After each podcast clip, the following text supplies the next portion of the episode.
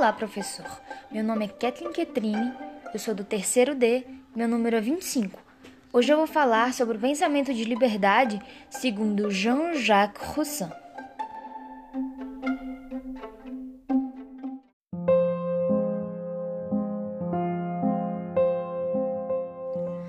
Rousseau afirmava que a liberdade natural do homem, seu bem-estar e sua segurança seriam preservadas através do contato social.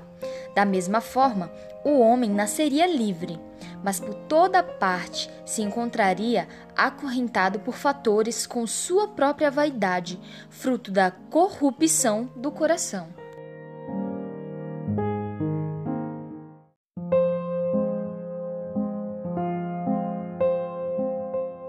Sendo assim, para Rousseau, a verdadeira liberdade seria viver num grupo de cidadãos que procuravam agir de acordo com o interesse da coletividade, em que os desejos pessoais convergissem para que fossem melhor para todos e que as leis evitassem que pessoas agissem de formas egoístas.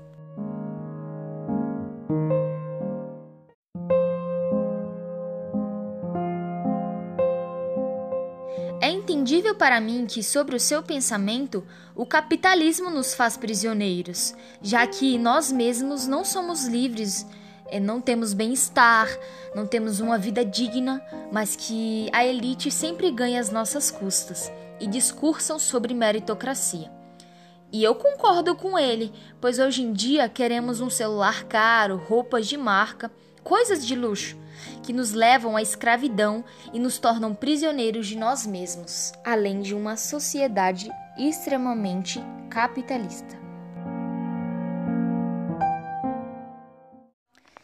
Esse trabalho foi feito por Kathleen Ketrine da Costa Brito, número 25, terceiro D. Espero que você goste.